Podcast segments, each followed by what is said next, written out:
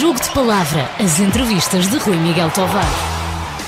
Olá a todos mais uma vez, uh, bem-vindos a mais um Jogo de Palavra, desta vez no Porto e com Domingos Paciência, uh, um goleador por excelência, e hoje calhou-me uh, ir vir para cá a ler a autobiografia do Bobby Robson e não foi pensado, mas o Domingos apanhaste, apanhaste o Bobby Robson.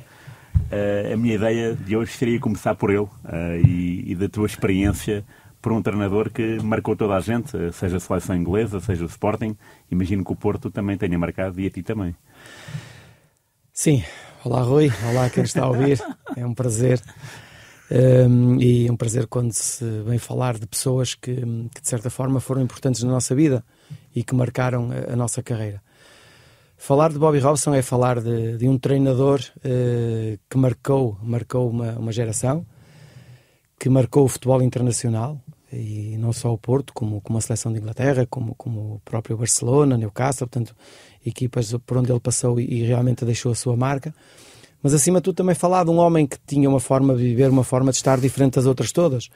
Uh, a sua alegria, a sua, a sua vontade de viver todos os momentos isso nós tivemos a oportunidade de, de, de ver e, e, sentir como ele, como ele treinava, como ele treinava ou fazia os seus treinos uh, para, para, para, para que nós tivéssemos também essa motivação. E, e os jogos em si. Uh, um insatisfeito por natureza. E eu digo isto porque era um jogador, era um treinador virado para, para, para a baliza, um treinador Sim. para o golo. E, e um treinador que gostava de ver as equipas dele a marcar muitos golos. Eh, quando ganhávamos por um ou por dois, ele não ficava, não ficava satisfeito, porque ele queria ganhar por quatro, por cinco, porque ele treinava para isso. E falar de um homem que, que me ajudou bastante e que está relacionado, ou está, no fundo, uh, ligado a, às duas melhores épocas como, como avançado, claro. em que dois anos, salvo erro, fiz à volta de 43 golos ou 45 golos com o Bobby Robson, e portanto isso, uh, para mim, é sempre um orgulho e um prazer falar de Bobby Robson. Claro, até porque com ele foste melhor marcador da, da primeira divisão, 95-96, e é o ano do europeu em que tu também vais e marcas um gol à Croácia, portanto terá sido esse o, o... E já no ano anterior, já no ano anterior também tinha feito salvo erro 18 ou 19 golos, na época anterior também, no primeiro ano dele, no Futebol Clube do Porto. Mas uh, foram... Primeiro ano incompleto, ainda por cima, porque ele entrou, ele, ele entrou ao meio. Sim. E notou-se essa, essa entrada dele, ou seja, uh, a vossa a vossa predisposição para treinar e jogar mudou com a sua, com a sua chegada? E o que é que mudou, no fundo? Mudou, mudou e, e, e digo isto porque nós vínhamos de, de, um treinador que também tinha marcado uma, uma época no Futebol do Porto, que era Ivites. Uhum. Uh, há um Ivites em 1987-88 que ganha tudo, uh, exceto a Liga dos Campeões, sim, que é eliminado com o Real Madrid, mas ganha tudo a nível, uh, desde a Supertaça inter, desde a Europeia, desde a Taça Intercontinental, Supertaça Portuguesa, Taça de Portugal. E, portanto, depois temos mais tarde o Ivites, passado 3 ou 4 anos, voltámos a ter Ivites durante aquele período. E é um Ivites diferente, com uma geração diferente. Se foi um Ivites com a geração de campeões europeus de 87, tínhamos um Ivites diferente com, já com uma renovação feita. Sim. E, portanto, teve, o, o, seu jogo era diferente. E, e por isso é que o Bobby Robson entra e consegue marcar a diferença em termos de treinos, em termos de jogos, uh, e depois também de, de, ligação com os jogadores. Uh, Bobby Robson estava muito próximo de nós. E quando digo muito próximo, digo ao ponto dele estar a fazer banho turco connosco, a fazer uh, banho de imersão connosco, uh, muito próximo de nós. E isso era frequente? Frequente, frequente. À sexta-feira, quando eram os banhos, quando eram os banhos e massagens, ele vinha para a nossa beira. E por isso é que hoje ainda há uma história muito engraçada dele com o Jorge Couto, que eu posso contar, e, sou, e até conto muito rápido, que é, uh, à sexta-feira sai a convocatória, final da tarde, e quem põe a convocatória é o Mourinho que fixa a convocatória. Uhum. Mas, entretanto, o Bobson já tinha feito a convocatória e vai para o banho turco. Grande risada com o Jorge Couto no banho turco e, e todos lá a rirmos, porque Jorge Couto era, era, era um palhaço na altura, mas era um palhaço muito engraçado para o grupo e depois saem uh, do banho turco e já está fixada a convocatória por, pelo Mourinho. E o Jorge Couto vai à convocatória e não vê o seu nome. e aparece o Bobby Robson por trás da roupão e põe-lhe a mão em cima do ombro e diz: Jorge, muito azar, muito azar, Jorge. E uh, se queriam ver a cara de Jorge olhar para ele assim para cima. Foi muito engraçado. Mas era isto, era isto que marcava realmente a diferença de Bobby Robson. E era costume um treinador eh, envolver-se tanto nessas, nessas uh, sessões de, de, do bem turco? Uh, não. Ou foi? Não. Foi Bobby, Robson, Bobby Robson fazia no, na altura que nós fazíamos. Os outros treinadores, alguns deles faziam, por exemplo, o Artur Jorge, lembro do Artur Jorge fazer depois já todos irem embora. Okay, okay. Uh, havia, havia treinadores, o próprio caso Alberto Silva também ia fazer primeiro a sua hora, de, uma hora de corrida no tapete e depois é que se calhar ia fazer o banho turco. Depois do vosso treino? Depois ele, do nosso treino. Ele ia correr? O, o Carlos Alberto Silva ia correr. Correr, mas mínimo 45 minutos, mas uma, uma boa passada e às vezes quando íamos lá em cima e víamos ele a correr porque tinha um tapete lá em cima junto ao departamento médico, nós eh, olhávamos para aquilo e como quem diz, porra, se o nosso treinador corre assim, nós realmente temos que correr muito mais. E, uh, mas fazia isso e fazia depois o seu banho turco, o seu, o seu banho de imersão. Uh, Carlos Alberto Silva também uh, muito próximo, um líder, um líder muito próximo dos jogadores. E, e, falava a mesma língua, que também é uma, é uma, é uma grande vantagem, não é? Sim, Sim, mas o, o Bobby Robson também tinha esse cuidado, procurava falar português eh, quando sentia que havia frases que, que, que, que, queria construir e havia algumas palavras que ele não conseguia saber, ele ou perguntava ao Mourinho ou, e pronto, mas via-se que era, que, era, que era também a intenção dele sempre eh, falar connosco em português. Claro. E é, falaste no Ivic e, de, e da época, gloriosa época 87-88, em que o Porto acabou com 15 pontos de avanço sobre o segundo e a vitória era 2 pontos só. 15 pontos de avanço era, era, era, muita, era muitas vitórias a mais do que os outros todos. E tu estreaste nessa época, portanto, jogaste em Moura, para a taça, é ele que te lança. Uh, que homem era esse, nessa altura? Era um, era um apaixonado pelo futebol. Uh, não, havia, não havia ainda os iPads, nem computadores, mas havia um caderno e um caderno onde ele escrevia e fazia muitos riscos para explicar aos jogadores como é que deviam jogar. E ele, ele gostava muito do jogo muito direto. Ele era muito pragmático. Não era, um jogador, não era um treinador de muita posse de bola, mas muito pragmático. Ele gostava que, das diagonais. O Inácio com, com ele, nós brincávamos até porque era bola longa, pala longa, porque era, ele pedia isso muito ao Inácio. E, hum, e era mais jogo direto. Agora, funcionou muito bem funcionou muito bem. Tenho-te a dizer que hum, foi um treinador que me marcou, é verdade que me lançou e, e, e, com muita coragem, porque não nos podemos esquecer que nessa época os avançados que estavam no Futebol Clube do Porto, estamos a falar de Gomes, de Madger, Jorge Plácido, uhum. uh, o próprio Ney também que veio, Sim. portanto, Joari. Portanto, estamos a falar de. É difícil um miúdo com 18 anos conseguir jogar nesta equipa e estrear-se nessa equipa. Claro. E ele teve essa coragem uma grande época uh, de Ibites e tenho-te a dizer que foi a primeira vez que deitei uma lágrima no dia em que ele foi embora. Porque o presidente ir ao balneário e dizer que o Ibites ia deixar o clube e por decisão do clube, decisão, decisão do presidente, uh, vi o Ibites a chorar com lágrimas nos olhos, isso mexeu-me muito e fez-me sentir aquilo que realmente é o futebol. Uh, na altura não percebi. Mas hoje, a esta distância, consigo perceber. Depois dele ter ganho o que ganhou, acho que não havia mais nada a fazer no clube. E nisso o Pinto da Costa há que lhe dar um mérito que, quando se ganha uma Liga dos Campeões ou uma Liga Europa, há que renovar um plantel. Há que renovar uma equipa, há que renovar o próprio treinador, porque a ambição tem que continuar e não se pode competir com créditos. E acho que nisso okay. o Pinto da Costa eh, tem feito e, e tem dado resultados. Muito bem. Uh, e depois vem o Arthur Jorge, depois do Ivites, é? Uh, depois do veio o Arthur Jorge, não, veio, veio o, o Quinito. Ah, também tá é verdade. Temos sim, o Quinito. Sim, é verdade, o Quinito. Que fez uma grande época no Espinho. Sim. E que acaba por, um, por ainda ter nas mãos o plantel campeão europeu de 87. Uh, e foi no ano em que começa a acontecer realmente, ou que o Pinto da Costa sente que há necessidade de fazer a renovação, de mexer, e uh, não foi uma época fácil. Acabou por ser eh, despedido após o PSB dos 5-0. Uhum, sim. Uh, um jogo esse que eu não estive no jogo de lá porque tive um traumatismo craniano contra o Marítimo antes e não consegui jogar esse jogo. Mas depois, no jogo cá já joguei, ganhámos 2-0 ao PSB. E até marcaste um gol. E marquei um golo. E, uh, e depois desse jogo é quando uh, vem, vem Arthur, veio, chegou o Arthur Jorge e aí começa a renovação.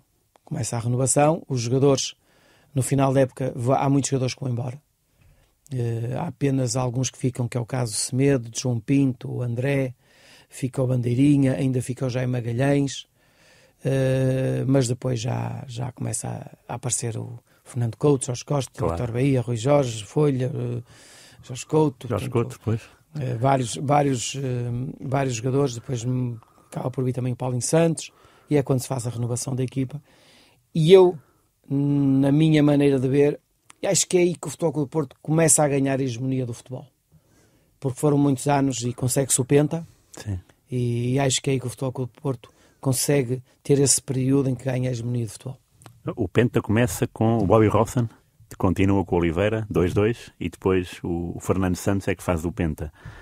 Uh, quando vocês ganham, quando o Porto ganha o primeiro título em 94-95, obviamente que o sonho é continuar, não é? Por aí adiante. Que dificuldades é que vocês se depararam ao longo desses cinco anos? Qual é que era a vossa o vosso maior receio? Porque havia Benfica, havia Sporting, na parte final já havia Boa Vista, mais forte. O que é que. Qual é era o vosso pensamento? Eu acho que a partir de determinado momento uh, começámos, uh, a equipa começou, uh, aquela equipa que se formou com aqueles, com aqueles jogadores da formação, porque uhum. eram muitos jogadores da formação, tinha um jogador ou outro que, que, que era estrangeiro. Um, ehm, quando começa haver eh, interesse em alguns jogadores, como no Fernando Couto, como no Vitor Bahia, depois comigo. Portanto, isto começou a mexer muito o mercado para, para estes jogadores. E hum, isso parece que não acabou por começar a mexer um bocadinho com a equipa. Uh, é verdade que com António Oliveira, com António Oliveira consegue criar ali um bom grupo uhum. com, com o Drolobic, com o Zaobic, com o Jardel e, aí também acaba por ser uma sequência muito boa e depois o Fernando, o Fernando Santos acaba por dar sequência também a esse trabalho e consegue-se ganhar os tais cinco títulos seguidos. Mas hum, o futebol começa a mudar a partir do momento que começa, começa a ver-se que o Futebol do Porto é vendedor e, e, tem talentos para vender. E acho que isso começou a mexer com. E, e, se calhar é aí que começa esta alguma instabilidade e depois mais tarde recupera-se com, com as conquistas que se fez, com o Mourinho claro. e tudo. Sim. Mas acho que momentos que se, que, que se viveram em que, hum, em que de certa forma, começou a, a mexer com aquela estrutura que, que, era, que era aquela espinha dorsal, Vitor Bahia, Jorge Costa, Fernando Couto, no meio-campo, uh, um André, um, um, um, Semedo, depois mais tarde, claro que começam, aparecem outros jogadores também que foram muito importantes, como, como o Deco, como, portanto, uh, isso, começando a perder esta estrutura, foi quando acho que começámos a perder alguma, alguma força. E, e é penta, obviamente que o sonho é fazer uh, o sexto campeonato seguido, é o campeonato do Sporting do Inácio. Uh, o Porto uh, tinha uma vantagem considerável, moral e desportiva, sobre todos os outros. Na primeira volta acabou em primeiro e estava tudo muito bem orientado até, até chegar o, o, mês de março em que o Porto perde em Alvalade 2-0 e também é eliminado pelo Bayern numa eliminatória muito, muito discutida em Munique. Uh, houve ali uma, uma, uma, arbitra uma arbitragem do Hugh Dallas, um escocês, não é? Uh, mas o Porto é que tinha mais condições para chegar ao título e não o Sporting. O que é que, nessa época, o que é que falhou nesse, uh, nessa, nessa parte final da época? Eu acho, que, eu acho que há um jogo aí que nos marca, que é o jogo em Faro. Faro, ok. É o jogo em Faro. Depois de estar a ganhar, salvo erro, 3-1, vamos empatar 3-3, e que de certa forma permitimos que o Sporting nos, nos alcançasse e depois deixámos para o último jogo nós a jogar em Barcelos, Barcelos. E, o, e o Sporting a jogar em Paranhos. Uh, não, acho que isso é evidente que no, para se manter nesse patamar é, é, difícil. Mas é um campeonato mal perdido, quero é dizer. É um campeonato mal perdido. É um campeonato mal perdido, era o sexto, era o sexto campeonato, mas mais, mais por, por, por, por aquilo que nós não fizemos. E, esse jogo acaba por ficar na memória. Mas, mas é o que eu digo, mas era uma grande equipa. Era uma grande equipa, onde Deco, Alenichev, eh, só para referir alguns jogadores tecnicamente claro. fora do, do normal, mas tínhamos uma grande equipa também. Desses, desses, e tu já mencionaste imensos jogadores uh, tecnicistas, Uh, de, e, e, também mencionaste o Madger, desses todos uh, que, tu, que tu apanhaste, qual aquele mais virtuoso uh, no treino? Porque muitas vezes um jogador expressa-se melhor no treino do que no jogo e, e muitas vezes qualquer vocês jogadores acompanham melhor esses jogadores do que nós adeptos que só vemos ali durante 90 minutos. O jogador que melhor se expressou em campo, num treino, qual, com mais frequência, quem era? O, o, o, grande jogador, o artista, o número 10 da equipa, não é um jogador que treine sempre igual. Sim. Não é? Por exemplo, eu, eu, digo que o Deco era um jogador que treinava sempre igual, mas, hum, sinceramente, eh, eu quando eh, elejo o melhor para mim, o melhor jogador que eu, com quem eu joguei, o que é que eu vou buscar nele? Eu vou buscar o que é que ele faz com o pé esquerdo, o que é que ele faz com o pé direito, Sim. o que é que ele faz de cabeça, o que é que ele faz em termos de relação com a bola, uh, o, que é que, o que é que ele saca de, de um momento para o outro pode sacar.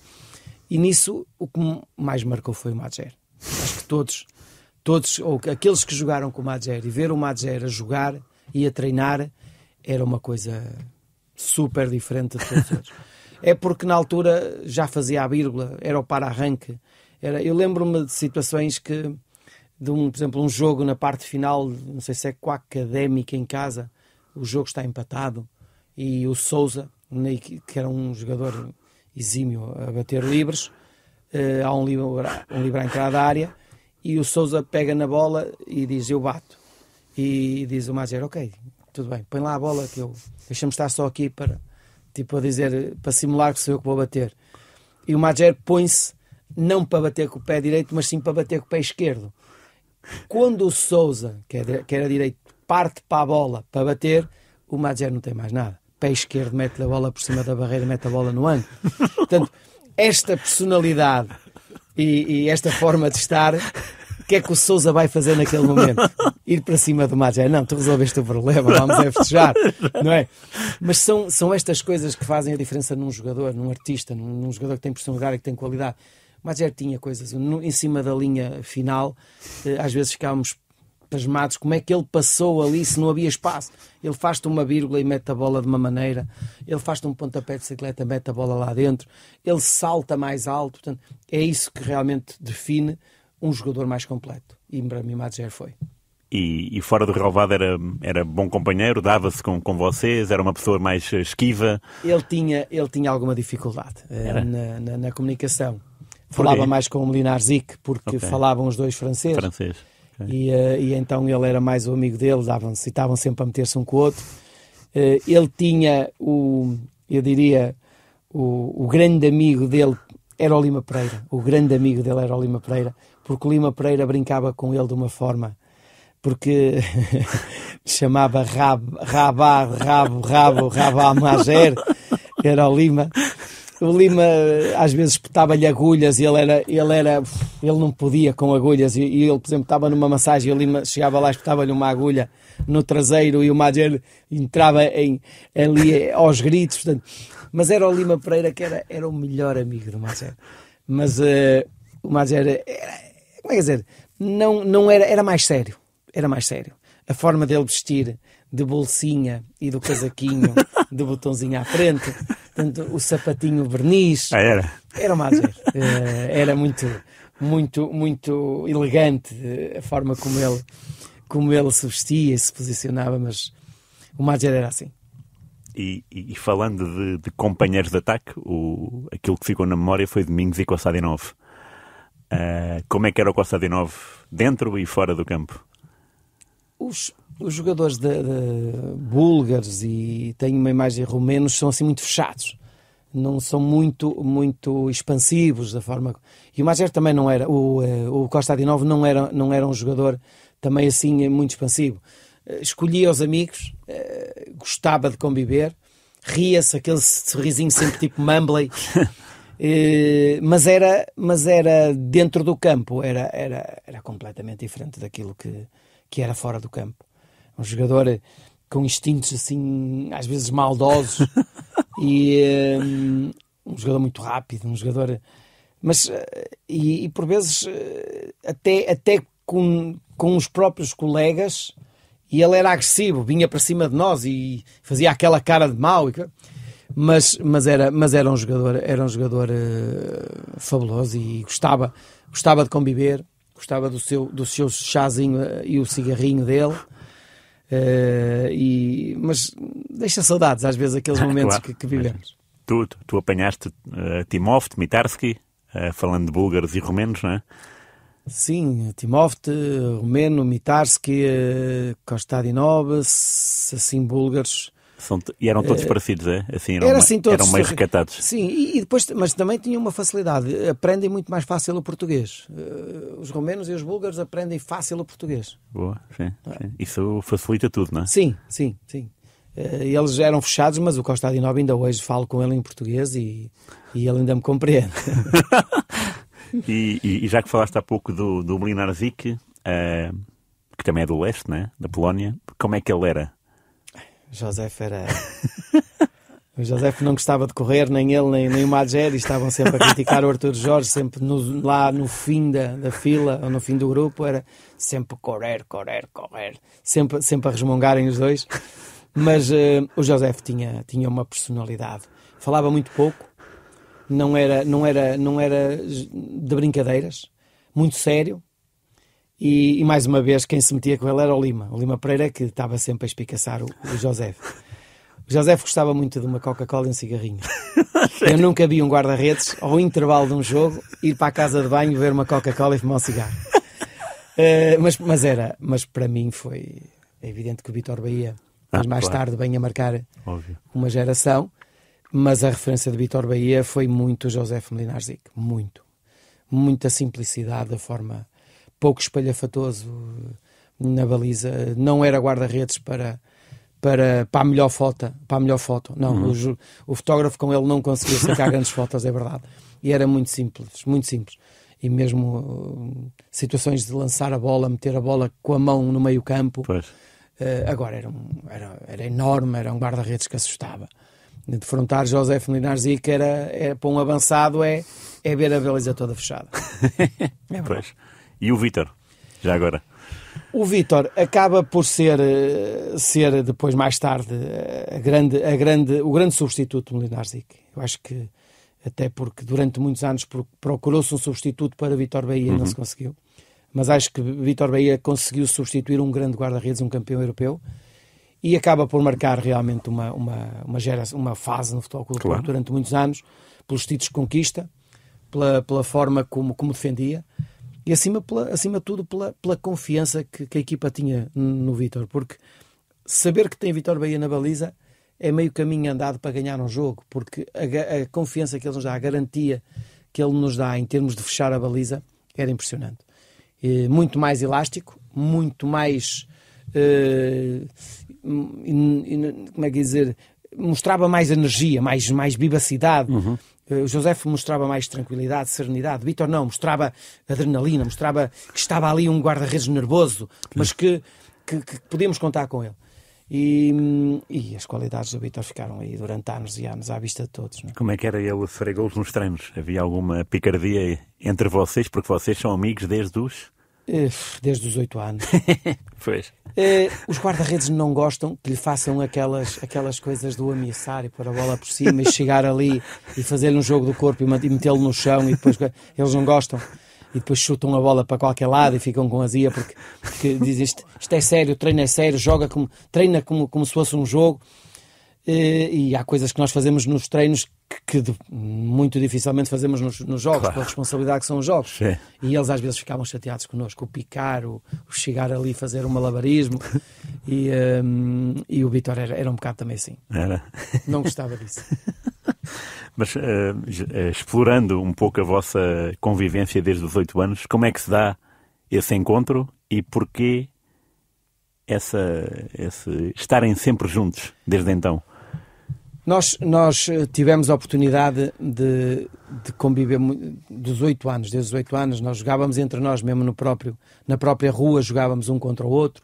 Eh, muitas das tardes passávamos ali num armazém em Lessa da Palmeira, onde, hoje, onde hoje é o quartel da onde era o quartel da bateria, onde hoje é o centro desportivo lá em Lessa. Passávamos muitas tardes ali num armazém a chutarmos a bola um ao outro. Bom que a bola não saía, estava sempre lá dentro. Mas uh, crescemos juntos, jogámos juntos na mesma equipa e acabou a oportunidade. Acho que a história já é muito mais, já, é, já foi várias vezes falada. Uh, tudo acontece num torneio em que há um observador, um, uma pessoa que foi Jorge, Jorge Vieira, mais o Bessa Menezes, juntamente com o, com o Fernando Santos, acabámos por ir treinar ao Porto e a nossa, o nosso sonho começou aí. Começou em 83, nas mãos do Costa Soares. Uhum. Uh, fizemos a trajetória sempre juntos. Eu, um ano mais adiantado, porque eu sou mais velho que ele 10 meses, e na altura, quem fosse. Uh, portanto, quem fizesse anos a partir do dia 1 de agosto tinha mais claro. uma época. O Vitor fazia em outubro, faz em outubro, e portanto tinha mais um ano.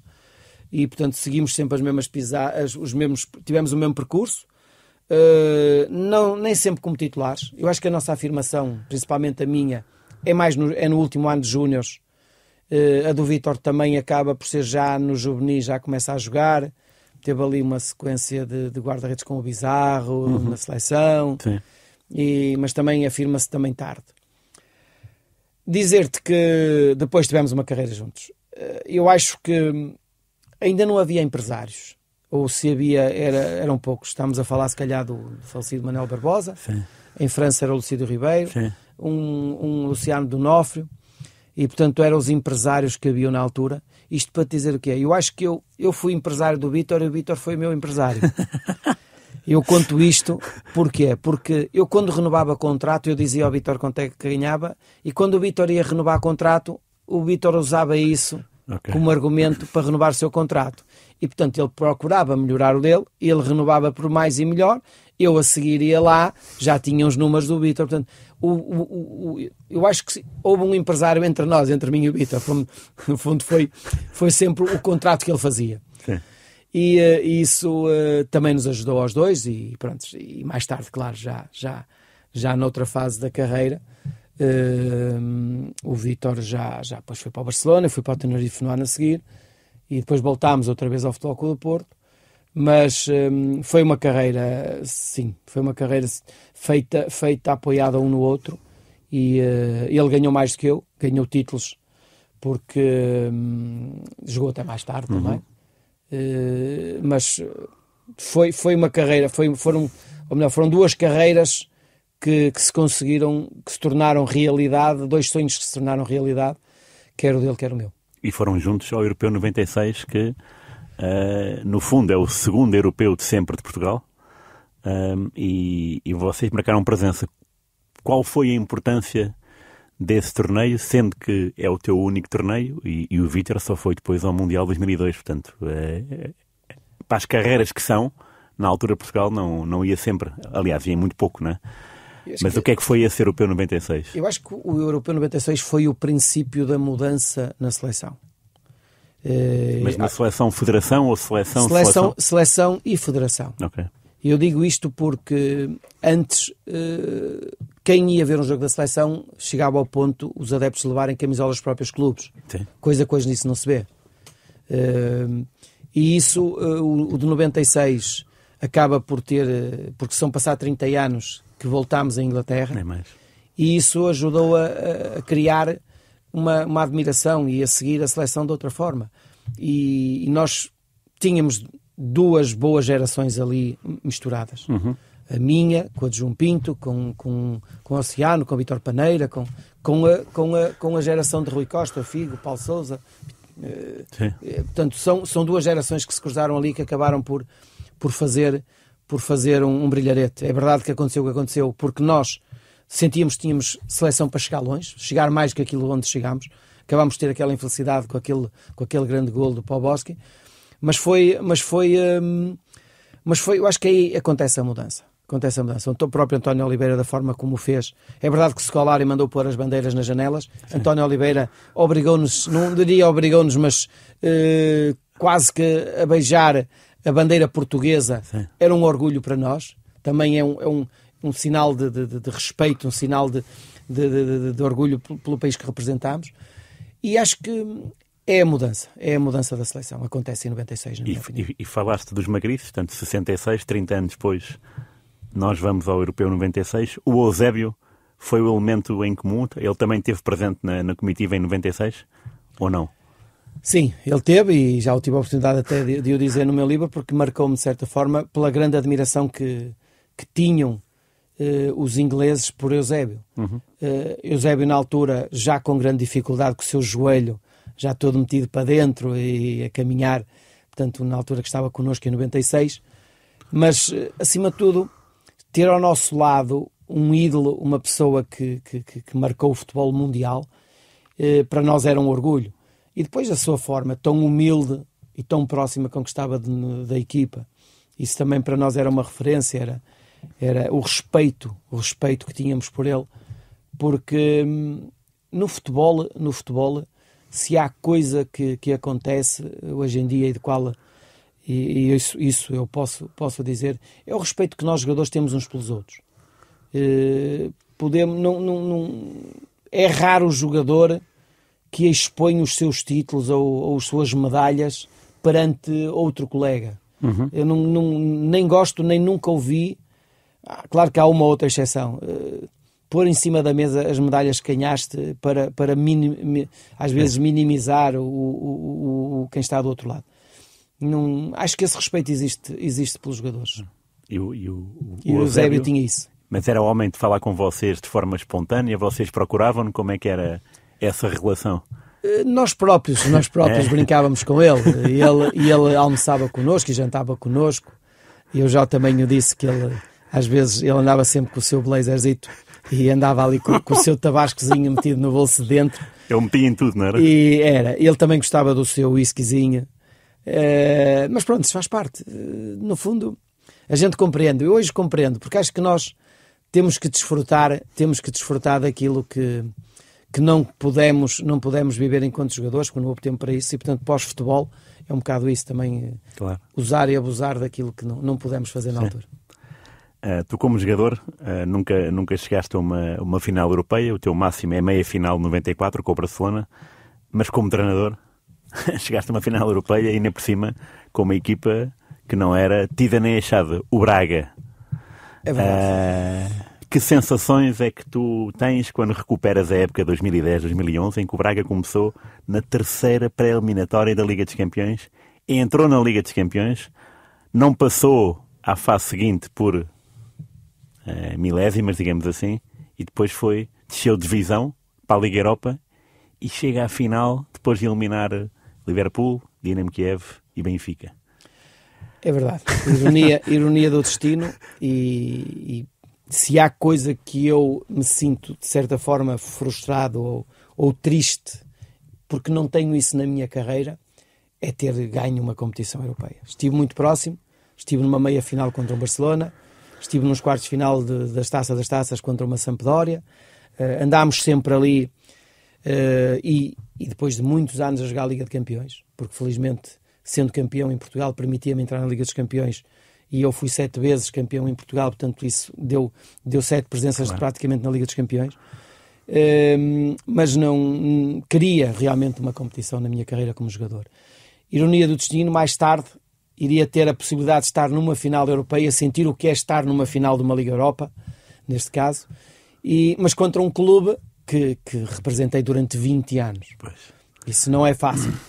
Um, agora, o que é que mexe aqui? Mexe que tu, quando trabalhas com um grupo extraordinário, que tens uma estrutura, um clube que, que sente que está a crescer e cada vez crescia mais, que é o caso do Sporting Clube de Braga, tu tens que fazer tudo para ganhar. E eu queria ganhar.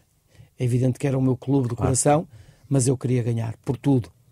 Por ser a minha primeira, por querer fazer levar este clube a fazer história, porque o Porto ganhar já tinha ganho. O Braga ganhar eh, seria história, eh, uma, uma, coisa única no, no, futebol, no futebol, um clube como o Braga poder ganhar uma competição europeia.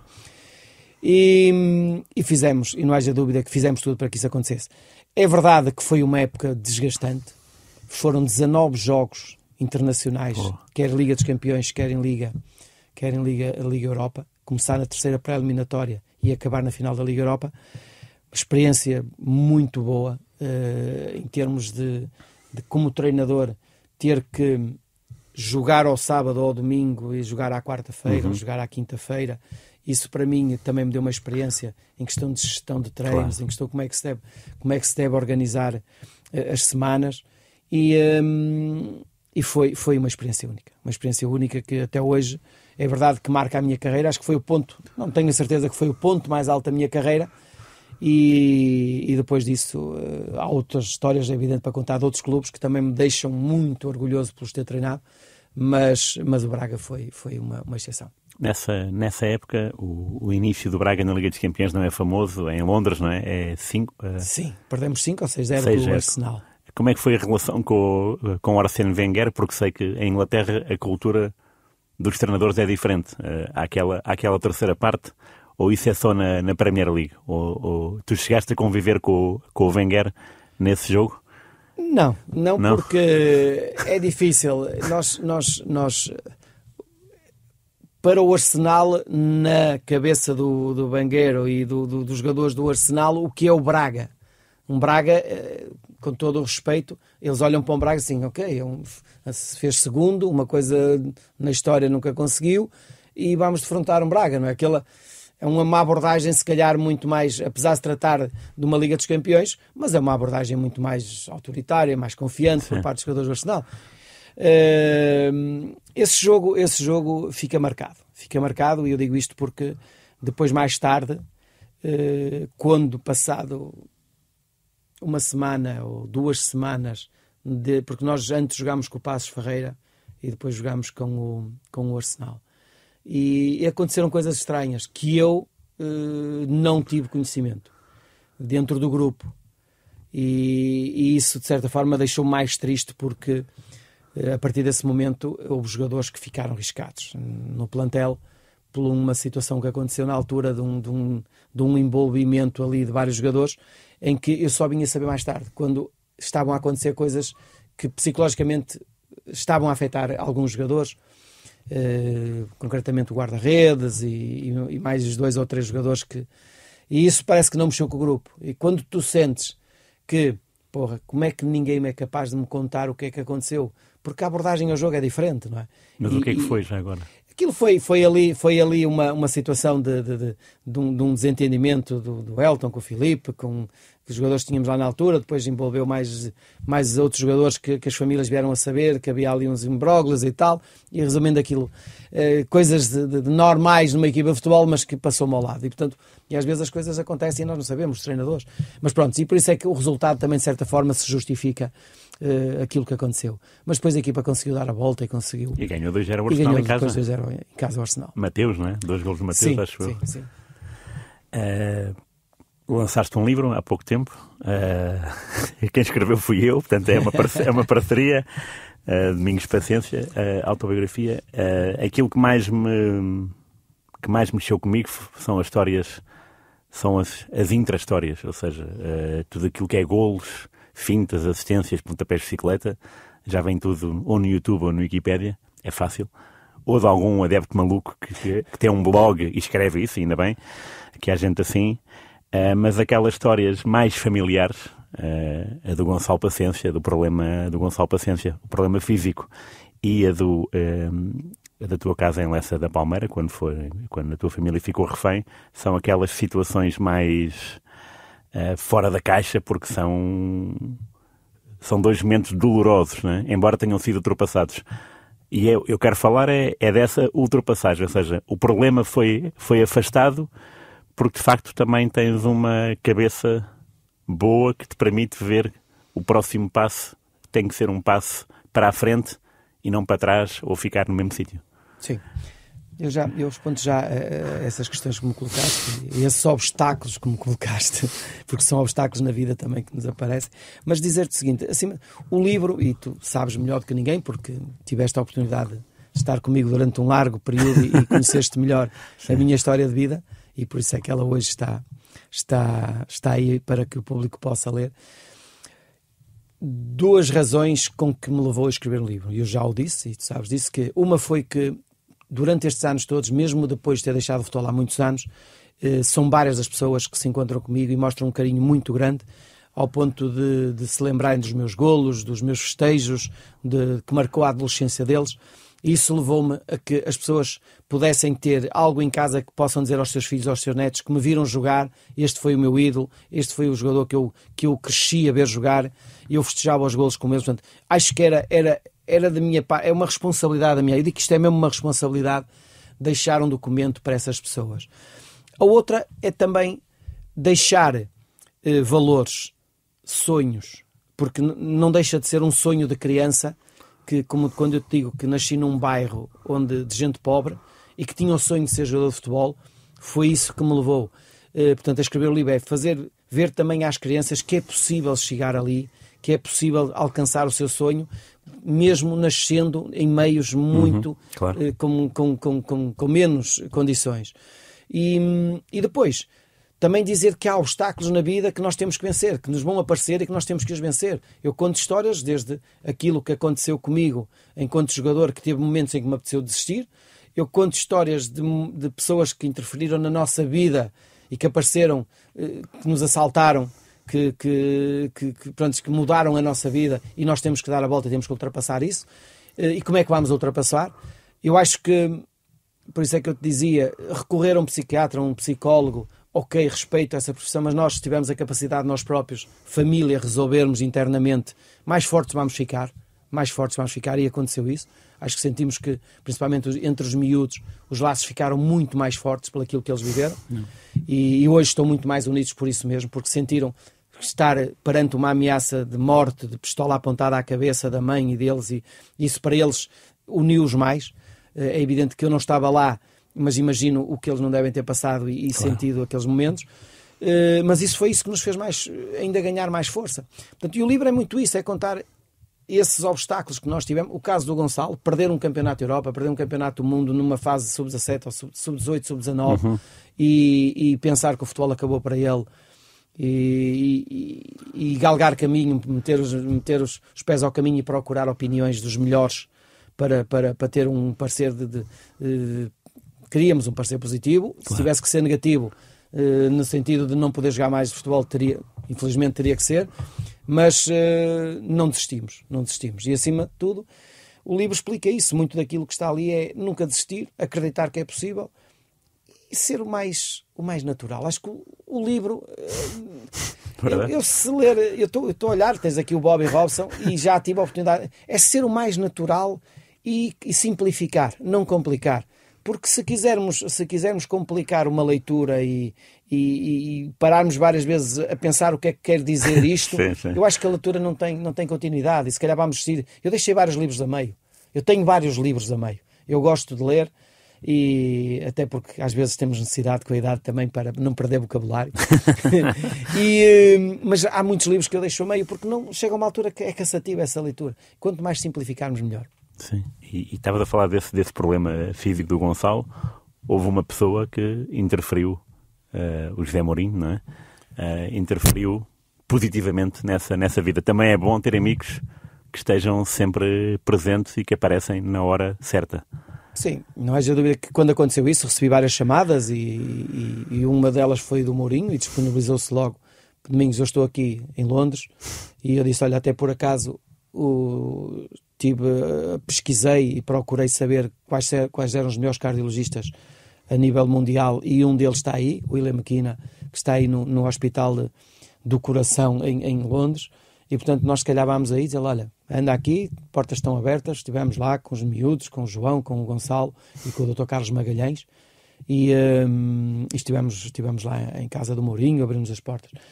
Mas eh, é evidente que Sabes que eu já, já o disse e não, as, as, amizades têm que ser naturais e o Mourinho, eu tive, para mim foi um orgulho ele escrever o prefácio no livro, Exatamente. porque as amizades são naturais e, acontecem por, por, por muita congruência de, de, de, das pessoas.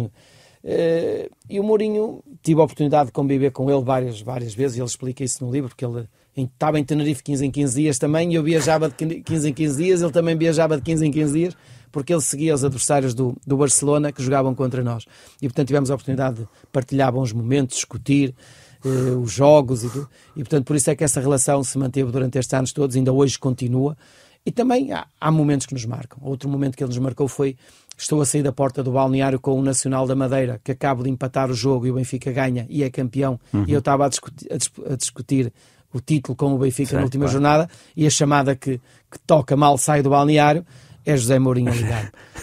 a dar-me um grande abraço e, e a dar-me parabéns porque aquilo que fizeste é extraordinário, o que a tua equipa fez é extraordinário. Portanto, há momentos que nos marcam e que, e que para mim é, isso é muito mais importante que o futebol. Claro. Uh, tens uh, três filhos, dois deles são futebolistas. Um, o que é que, na tua cabeça, quando eles começam a jogar futebol, o, o que, é que, o que é que tu sentias?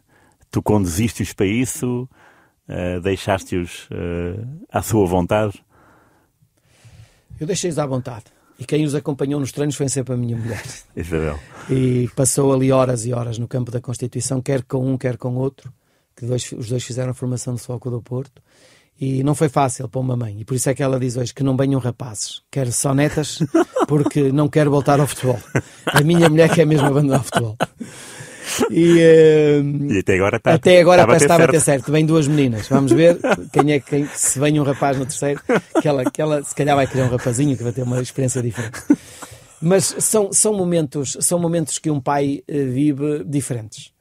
Uh, ainda agora uh, tive a oportunidade, só uma à parte, tive a oportunidade de assistir ao Bochum com, em casa com o Mainz e num estádio à inglesa, num, na Alemanha, num Não, estádio à inglesa. Engraçado e, e, parece que estava na missa, porque qualquer lance eles levantavam-se, eu tinha que me levantar. E aquilo, passei o jogo a levantar-me, a sentar-me, a levantar-me, a sentar, porque eles ali vivem tão, tanto o jogo que basta um ir à linha para cruzar, basta um que se levante quase para festejar o gol, levanta-se a bancada toda. Yeah. Eu tinha que me levantar. Mas digo-te que vivo diferente hoje. Acho que já não. Uh, às vezes nem já nem vejo os jogos deles. E eu digo-lhes isto porque, olha, não vi só a primeira parte e a segunda já não vi porque acho que o sofrimento é muito maior. Eles já estão lá a sofrer e que eu sei o que eles sofrem eh, por querer ganhar, por querer que a carreira lhes, lhes corra bem, mas é um sofrimento constante enquanto eles estão a jogar. Eu lembro-me que uh, enquanto, enquanto te entrevistava para, para o livro, caiu a ver um jogo do, do Gonçalo, não sei, onde é que, não sei onde é que ele estava na altura, estava no Eintracht, e as perguntas que eu te fiz durante uma hora e meia tu não respondeste quase, respondias de uma forma muito, muito aérea, não, não estavas a ser tu. E eu, e eu a forçar com, perguntas. Olha lá, aqui neste jogo, Porto Estoril, é jogaste tu e o, sei lá, o Routney. Porquê, porquê que não jogou com o Stadio Nova? E tu uh, dizias uma coisa qualquer, mas não era, não tem nada não era aquilo que eu queria. tu estavas é. mesmo focado e, no jogo. Lembro-me dessa. Acontece isso várias vezes. às vezes, quando estou em determinados sítios, às vezes estou com as pessoas e estou a pôr o olho no jogo e não estou nem aí, estou mais no jogo do que propriamente na conversa. Porque, é, é como eu digo, é, é aquela coisa de pai, de querer que eu não falo às vezes, há jogos que eles fazem, eu nem, nem comento, nem falo com eles os jogos. Não falo porque é, eu imagino que o que eles já devem ter eh, na cabeça deles, aquilo que aconteceu no jogo, tirando uma vez ou outra, que lhes, pronto, olha, correu bem, tiveste bem, aqui podias ter feito isto, se calhar ali aquilo e tal. Comentámos, mas pronto, mas uh, tento, tento não, não pressionar. Acho que quanto, quanto eu mais falar com eles sobre o jogo, mais eles se vão perceber que eu estou metido Sim. no jogo deles e se calhar dar-lhes mais pressão. Eu prefiro, se calhar, agora com o tempo, deixar desanuviar um bocadinho e deixar-lhes mais à vontade. Muito bem. Obrigado.